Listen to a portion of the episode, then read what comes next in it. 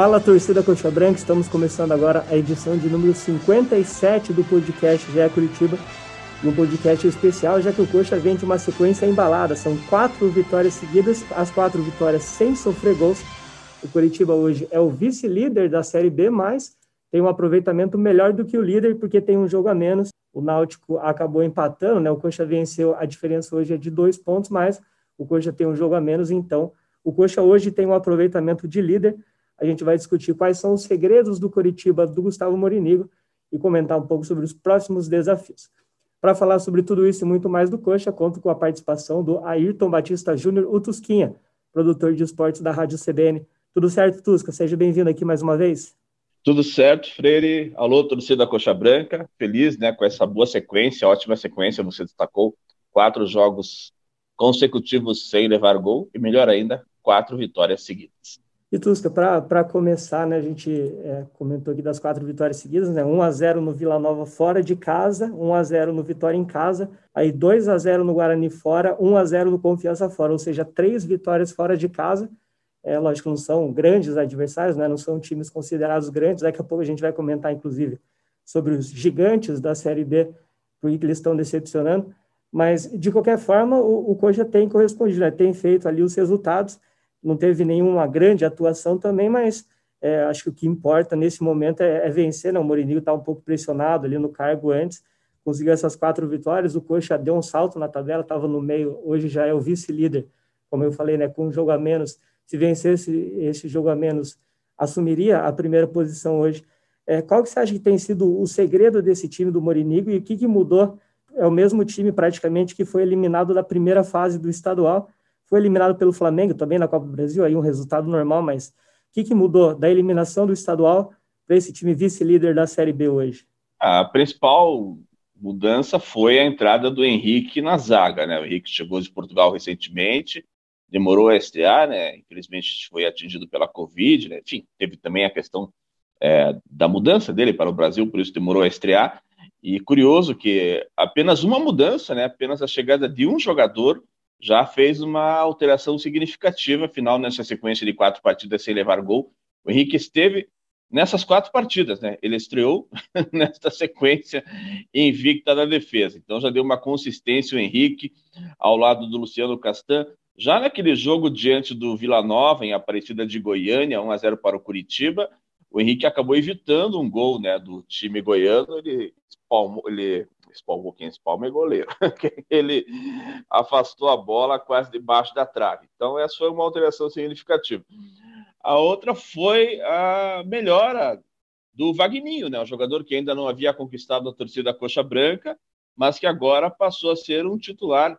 Pelo menos neste momento, não se contesta a presença do Vagninho na equipe coxa branca. Havia aquela situação de Curitiba ter apenas um atacante intocável, Léo Gamalho, agora já tem pelo menos dois, né, o Vagninho, e o Igor Paixão também mostrou serviço nas últimas partidas, né? Teve aquele pífio desempenho diante do Londrina, quando perdeu um gol na grande área, né, chutando lá na lateral, um a um empate com o Londrina, mas já na partida seguinte o Igor Paixão definiu o jogo contra o Vila Nova em Aparecida de Goiânia. Então, a melhora desses dois atacantes, Vagninho e Igor Paixão, a presença do Henrique na zaga, é, o Igor é, variando um pouco mais também, às vezes aparecendo, chegou a aparecer com um fator surpresa pelo lado esquerdo, embora o Natanael tenha sido titular nesta vitória contra o Confiança em Aracaju por 1 a 0. É, o Robinho também teve boa presença né, nessa vitória em Aracaju. Enfim, começam a aparecer opções para o, o técnico Gustavo Morínigo, e temos que ressaltar o fato de que duas destas vitórias Guarani 1 a 0 contra o Confiança aconteceram sem a presença do Meia Rafinha, que é o principal jogador da equipe, né?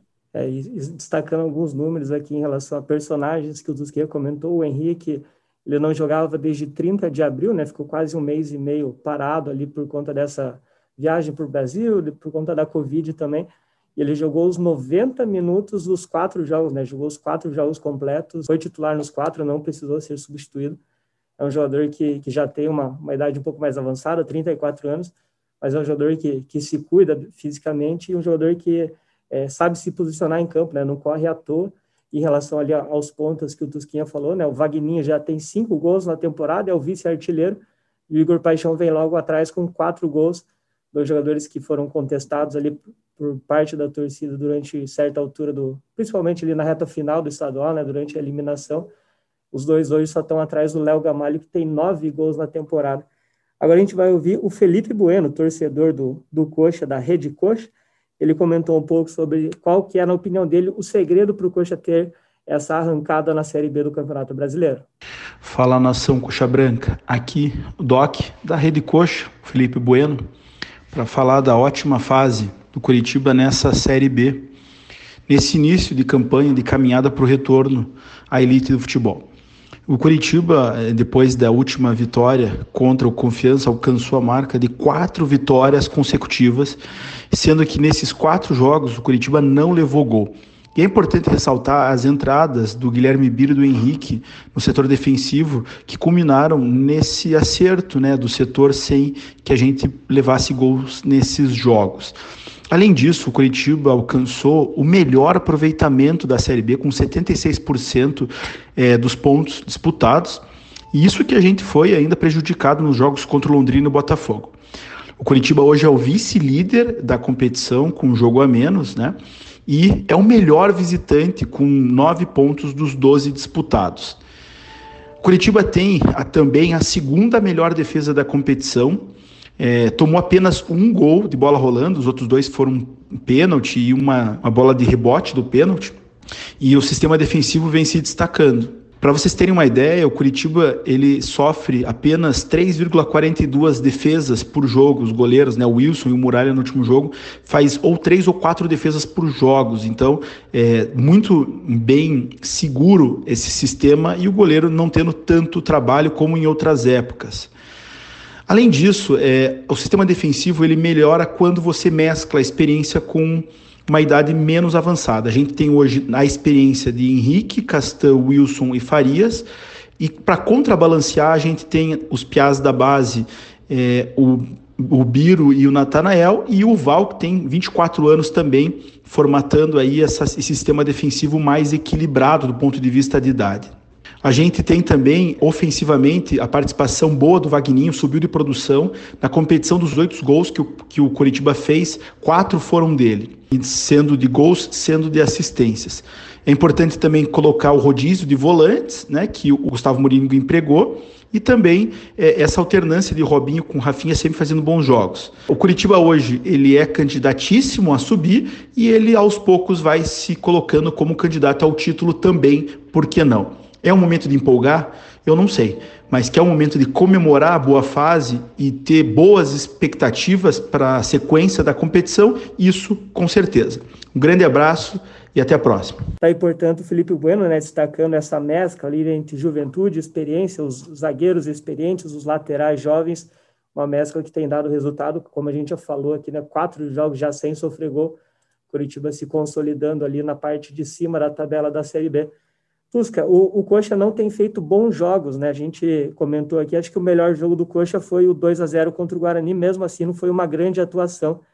Nesse jogo contra o Confiança, por exemplo, o Coxa ficou com um a mais ali durante 30 minutos do segundo tempo.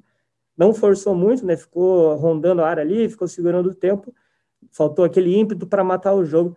Você acha que a partir de agora o desafio do Morinigo é corrigir esse setor ofensivo, é ter um pouco mais de intensidade durante mais tempo do jogo? A gente vê quando o Coxa é. quer matar o jogo, o Coxa vai lá e, e, ataca com intensidade e acaba criando as oportunidades. Você acha que falta um pouco essa intensidade durante mais tempo do jogo? Ah, falta com certeza, como você frisou nesse jogo lá em Aracaju. O Curitiba ficou mais de 30 minutos com o jogador a mais, né? Foi expulso o Serginho porque atingiu o Vagninho. E depois dessa situação, o Curitiba não criou mais chance nenhuma, né? Houve até um chute um tanto sem grande perigo do Vagninho de fora da área, mas que quase que acabou saindo gol, porque o goleiro foi mal na bola, né? Se atrapalhou um pouco, mas não foi assim um, uma forte finalização do Vagninho. É importante frisar que o Curitiba tem tido um bom percentual de aproveitamento né, no ataque, já que não finaliza tanto e tem vencido as partidas, né? Eu pego, por exemplo, o jogo com o Vitória, por exemplo, né, que não foram tantas assim as finalizações do Curitiba, e o Curitiba ganhou o jogo por 1 a 0 e isso que aconteceu contra o Confiança e Aracaju também de você ter um segundo tempo de pouca efetividade no ataque também aconteceu nesse jogo com o Vitória, né, que a equipe baiana acabou indo para o ataque e no final da partida exigiu aí teve uma defesa do Wilson contra um chute do Pablo Siles, né, uma cobrança de falta, é, que assustou o Curitiba nesse segundo tempo daquela partida diante do Vitória. E realmente você ter uma qualidade maior, uma variação maior. Eu frisei há pouco a questão do Robinho, que começa a se deslocar pelos dois lados, o Igor também em outra partida fez esse papel.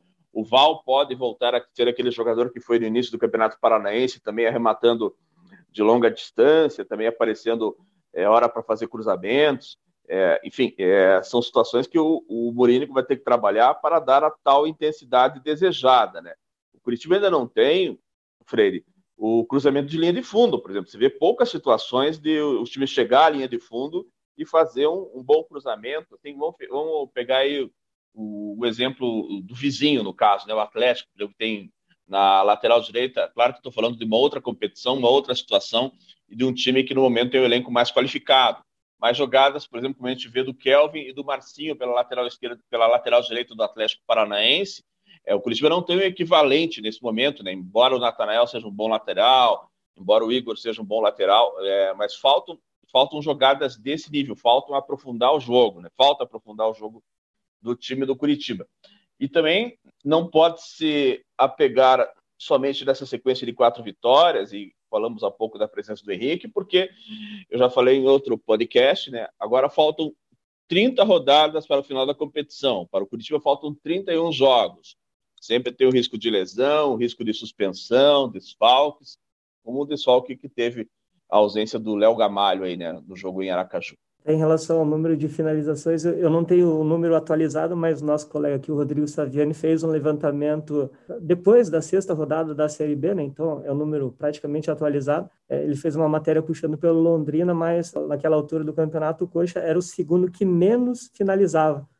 O Coxa tinha 48 finalizações, só ficava na frente do CSA, que tinha 47 finalizações. Né? Depois teve mais ali um, dois jogos para alguns times, então é, eu vou fazer uma matéria atualizada, vou colocar o ranking certinho aqui de como que está o Coxa hoje nesse quesito, mas como o Tusco falou, é um time que finaliza muito pouco, o Coxa hoje tem oito gols marcados, o Náutico, que é o líder, tem 12 gols marcados, então o ataque do Coxa não está criando tanto, mas tem feito ali os gols necessários para conseguir as vitórias. E agora a gente já, já vai emendar com o Glauco Gasparim, o Glaucoxa, né, o torcedor do Coxa também, que comenta um pouco sobre como que ele vê essa receita do Coxa para conseguir essa arrancada dentro da Série B. Fala aí, Glau. O técnico Gustavo Morínigo imaginou para 2021 um Coritiba que fosse mais ofensivo, que fosse mais dominante, que conseguisse propor o jogo. E essa estratégia deu certo na primeira metade do campeonato estadual, nas duas primeiras fases da Copa do Brasil. Era um time que vinha crescendo, que vinha sendo elogiado pela mídia e pela torcida. Porém, a partir de um certo momento, essa estratégia não deu mais certo. É, os adversários começaram a marcar os nossos jogadores de frente e a gente começou a conceder espaços, sofria um gol, não conseguia reverter o resultado. Enfim, neste momento de turbulência, nesse momento difícil de instabilidade, o técnico Gustavo Morínigo teve a humildade de dar um passinho para trás, reconhecer que o time poderia ter melhores resultados é, partindo de um jogo mais defensivo, apostando na força do, dos jogadores de defesa, que o Curitiba atualmente tem os seus destaques, jogadores é, de meio para trás ali, volantes, zagueiros, laterais que, que defendem melhor. E arrumando a cozinha, como a gente fala no futebol, os resultados começaram a vir de novo. Com o detalhe que não sofreu gols e concedeu raríssimas oportunidades aos adversários. É um time que se defende bem, é um time confiante na, no, no sistema defensivo e o que precisa melhorar? Aumentar a criatividade, conseguir um contra-ataque em, em, velocidade, conseguir ser mais é, presente no ataque. Então, apesar da gente ter uma boa eficiência nesses últimos jogos, que nas raras oportunidades que a gente teve, a gente foi lá e guardou, a gente fez o resultado, é, vai chegar um momento que talvez a bola bata na trave, ou precise fazer um gol, precise atacar, então a gente ainda espera essa melhora no, no sistema ofensivo, talvez com a vinda de um ou dois reforços de jogadores com mais velocidade é, no ataque, E também acredito que com a confiança adquirida nesses últimos jogos, tenham, o time tenha mais tranquilidade e que seja dado esse segundo passo, né? Atacar sempre é mais difícil, mas a gente também precisa ter esse equilíbrio. Não, não dá para ficar o campeonato inteiro se baseando só no sistema defensivo. É um abração. Tá aí, portanto, o Glauco, né, comentando da força defensiva e destacando a necessidade ali de um ou dois reforços para o setor ofensivo. É, tu, você citou ali Rafinha, Robinho, Igor Paixão, Vagninho. Você acha que precisa ali de uns dois jogadores mesmo para dar essa força defensiva, até porque é, o Coxa está no meio de uma maratona, né, jogo praticamente a cada três, quatro dias, dois jogos por semana, e, e a tendência é que o ritmo se mantenha, né, que essa maratona se mantenha por um bom tempo. É, você acha que precisa desses reforços ou o Coxa pode ter a solução dentro de casa com o próprio Valdeci que tem entrado, com o Luizão, enfim, como que você vê esse setor ofensivo do Coxa? É, pode sim ter alguma solução. É, o Biel fez um ótimo campeonato na Copa do Brasil Sub-20, jogadores de meio de campo, né? Você citou o Valdeci que tem entrado também e tem aparecido até bem, mas a gente ainda não pode apontar o Valdeci é a solução, a gente não pode afirmar isso, ainda não houve uma amostra de que isso possa acontecer. Você frisou que o campeonato é longo e realmente tem que ficar atento, por exemplo, o Rafinha foi um elemento fundamental nas vitórias contra o Vila Nova, né? Foi a partir dele o lançamento para o gol do Igor Paixão e no jogo seguinte também partiu do Rafinha o lançamento para o gol do Vagninho, né? Aquela trinca, Rafinha, Vagninho, Igor Paixão nessas duas partidas. Aí, sem o Rafinha, embora o gol tenha acontecido, que é o importante, né? A gente não pode deixar de frisar que, claro, que temos que valorizar essa sequência do Curitiba, mas já não houve essa situação do lançamento de setor de armação ter criado a jogada de gol, né? Claro que o que importa é o gol é sair, mas você também precisa ter uma opção é, na ausência do, do Rafinha. O Robinho jogou mais adiantado, né? E fez o papel e está cumprindo bem. Mas sim, o Cruzeiro precisa ter mais uma figura de meio de meia partindo para o ataque. A gente não pode cravar realmente o Wagner e o Igor Paixão vão ser as figuras definitivas do Curitiba para o ataque até o final da competição, porque falo isso não apenas pela irregularidade desses dois jogadores, mas também pelo fato de que o campeonato é longo, né? a gente acaba sendo até repetitivo. É, quanto à base, o Luizão, é, eu vi o Luizão jogar na Copa do Brasil Sub-20, mas é, ainda não é um jogador assim que deva ser lançado como titular no Curitiba. Precisa ser colocado aos poucos, né, para que possa ter uma melhor observação, para que não caia tanto em cima dele a responsabilidade de vir a ser um homem-gol numa eventual ausência de Lau Gamalho, Vagninho, Igor Paixão. Né? Tem alguns jogadores da base é, do Sub-20, campeão da Copa do Brasil, que, pelo que eu vi na competição, até poderiam ser lançados. Falei do Biel, você citou o Luizão, tem o Bernardo, também é jogador de meio de campo. Voltando à defesa, tem o Márcio Silva, né? o Ângelo, que também muita gente pede. Né? É, esses jogadores já estiveram relacionados em algumas ocasiões, né? boa parte deles, né? é, no campeonato, nessa temporada, de uma forma geral. Né? A, a base tem que ser lançada aos poucos, né? e, e acho que o Curitiba também acerta de preparar, prepará-los durante o Campeonato Brasileiro de Aspirantes que está acontecendo paralelamente à Série B do Campeonato Brasileiro. A gente comentou aqui em um último podcast sobre essa transição dos jogadores da base. Eu acho que o Coxa, esse ano, né, essa diretoria está fazendo bem essa transição e a própria torcida está entendendo né, o risco de subir esses jogadores, colocar logo eles para jogar, acaba perdendo uma geração ali que mostrou bastante potencial. Tudo que a gente comentou aqui. Não, né, Fala, o Luizão, no jogo com o Botafogo em volta redonda, né, a decisão da Copa do Brasil, 1 a 1 tempo normal e vitória do Coxa 6 a 5 dos pênaltis.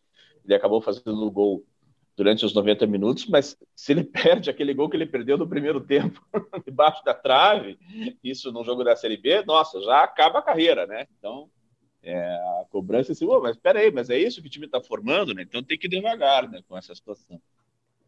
Ainda mais que o, o Coxa tem vencido a maioria dos jogos ali por 1, 2 a 0. Então, se o Luizão entra num jogo e acaba perdendo um gol decisivo, lógico que a, a pressão sobre ele, apesar de a, de a, torcida gostar, de ser um piado couto e tudo mais, a, a, pressão pode acabar atrapalhando ele. Tudo que a gente comentou aqui sobre os. Antes da Série B, a gente falava, né, a imprensa, a torcida, sobre os gigantes da Série B, vários campeões brasileiros na Série B, enfim. E hoje a gente tem o Vasco, lógico, a rodada está em andamento ainda, mas o Vasco no sétimo lugar, o Botafogo em décimo primeiro e o Cruzeiro em décimo quarto. E aí, né, o, o Guarani também, campeão brasileiro, também fazendo uma, uma campanha discreta na, na Série B, é o nono colocado. É, você acha que o, a Série B não vai ter mesmo nenhum bicho papão, não vai ter ninguém sobrando, a tendência é que seja equilibrado até o final, né? O próprio Náutico era um time que vinha embalado, já empatou com, com Londrina, agora empatou com o CRB. Você acha que não vai ter nenhum time sobrando? O Coxa pode assumir esse protagonismo, a tendência é que seja uma, uma Série B mais nivelada, sem nenhum gigante ali, nenhum campeão brasileiro sobrando? Eu acho que sim, vai ser uma competição mais equilibrada, embora eu acho que o Vasco vai ter condição de se estabelecer entre os quatro primeiros até com certa facilidade. Tem elenco, tem capacidade para isso. Esses chamados maiorais aí, dos cinco campeões de Série A que estão na Série B, o Vasco tem o elenco melhor qualificado. Mas não vai ser um passeio, não. Acho que o Vasco se coloca entre os quatro. É, o Botafogo realmente passando dificuldades. O Cruzeiro, então, uma decepção atrás da outra, né? não consegue engatar vitórias aí e tal. E desses times que estão é, rondando o G4, o Operário é o que melhor tem condição de voltar a figurar entre os quatro primeiros. Né? O Operário tem perdido muitos gols, né? finaliza bastante. O Operário é um dos times que mais finaliza na Série B, e, mas vem de dois tropeços, né? ambos em casa, empatou com confiança 0 a 0 e perdeu para o Vila Nova por 2 a 1 Mas voltando à questão dos cinco é, que já foram campeões brasileiros, o Vasco é, além do Curitiba, claro, são os times com ma maior capacidade no momento de estar entre os quatro primeiros colocados, mas não creio em. O time vai subir com cinco seis rodadas de antecipação, isso eu não acredito. Eu comentei que o Vasco é o sétimo colocado, né? mas o Vasco enfrentou o Goiás, que é o quarto colocado, no, nessa rodada, na oitava rodada ainda, né? pela qual o Curitiba já ganhou do Confiança. E se o Vasco ganhar do Goiás, ele vai para o quarto lugar, entra no G4 enfim, é, é, é um time que está fora do G4 hoje, mas como o Tusca falou, tem tudo para brigar pelo acesso e talvez até conquistar o acesso. É, Tusca agora falando sobre a sequência de jogos, né? O Coxa já volta a campo na sexta-feira, recebe o Remo às 7 horas da noite, né? Esse jogo era nove e meia da noite, passou para as 7 horas da noite por causa do jogo da seleção. Enfim, jogo contra o Remo, sexta-feira às 7 horas da noite no Couto Pereira. O Léo Gamalho volta de suspensão, o William Farias está fora, o é, que, que, você imagina desse jogo? Você acha que o Coxa tem tudo para engatar ali a quinta vitória seguida? O Remo é o 17 colocado, né? o primeiro time dentro da zona de rebaixamento com sete pontos. Uma vitória, quatro empates e duas derrotas. O papel, o Curitiba é um favorito, né? Vai jogar em casa contra um time que está na zona de rebaixamento. Se fosse possível a presença do torcedor, já cravaríamos aqui a vitória do Coxa até com uma tranquilidade maior. Mas o Curitiba não vai ficar só ganhando jogos, né? Tropeços vão acontecer, é parte da competição. E eu não duvido que um tropeço venha acontecer justamente contra a equipe mal colocada, né? Porque aí vem disposta a se fechar, né? A ficar no, no ferrolho maior. E o Curitiba já finaliza muito pouco, né? Então não podemos cravar aqui na sexta-feira que vai ser um jogo fácil para o Curitiba, porque eu, eu não acredito nisso. Claro que o Curitiba é favorito, acredito que venha ganhar a partida, mas é, eu acho que vai demorar um tempinho para que o Curitiba deslanche, assim, a ponto de fazer três gols numa partida só. É, talvez, é, na, na teoria, né, seja o jogo mais fácil do Coxa nessa sequência, né, porque tinha Vila Nova, Guarani, o próprio Confiança fora de casa, o Vitória em casa, mas o Vitória, mesmo na zona de rebaixamento, é um time mais tradicional. O Remo está na zona de rebaixamento, mas, é, como eu falei, né, empatou quatro dos sete jogos até agora, então é um time que não tem feito boa campanha, mas tem tirado pontos de, de outros times. E para fechar, só um pitaco em relação à, à escalação: o William Farias está fora, tem Matheus Salles, Gustavo Bochecha, Johnny Douglas, enfim. Quem que você colocaria ali nessa, nessa vaga no meio-campo? Ah, eu colocaria o Matheus Salles porque já tem um, um entrosamento maior, né? O Johnny Douglas ficou um longo tempo afastado, né? E o Johnny Douglas também teve problema da Covid, né? Embora eu goste muito do Johnny Douglas, né? Ainda tenho a lembrança dele do tempo em que ele atuava pelo Paraná Clube, porque o Johnny Douglas, além de ser um jogador que desarma bem, ele tem uma, uma chegada um pouco maior, uma aproximação um pouco maior como um meia também, e, e arremata bem de longa distância, né? Acho que ele tem uma parecência assim com o Val. É, mas ainda para este jogo de sexta-feira, eu colocaria o Matheus Salles, que aliás foi o que fez, né? O Mourinho ontem quando tirou o William Farias de campo, né? Já que o William Farias já estava amarelado, então para não correr risco, o William Farias foi substituído pelo Matheus Salles em Aracaju. Então é isso. Jogo na sexta-feira, às sete horas da noite, o Coxa recebe o Remo no Couto Pereira, em busca da quinta vitória seguida e, se possível, né, do quinto jogo sem sofrer gol, chegando ali a 450 minutos sem sofrer gol, seria uma marca bastante expressiva. Agradecer né, ao Glauco Gasparim, que participou aqui com a gente, ao Felipe Bueno, que participou aqui com a gente, dois torcedores que entendem muito do Curitiba, entendem muito de futebol. A participação deles sempre bem legal aqui no podcast. E agradecer você, Tusquinha, mais uma vez participando aqui, comentando agora de uma sequência bastante vitoriosa do Coxa, né? A gente às vezes fala ali de tropeços do Coxa, de eliminações. Dessa vez, ainda bem, né? Falando de uma sequência boa do Coxa, quatro vitórias seguidas, campanha de líder, né? Aproveitamento de líder. Obrigadão pela, pelos comentários aqui, Tusquinha.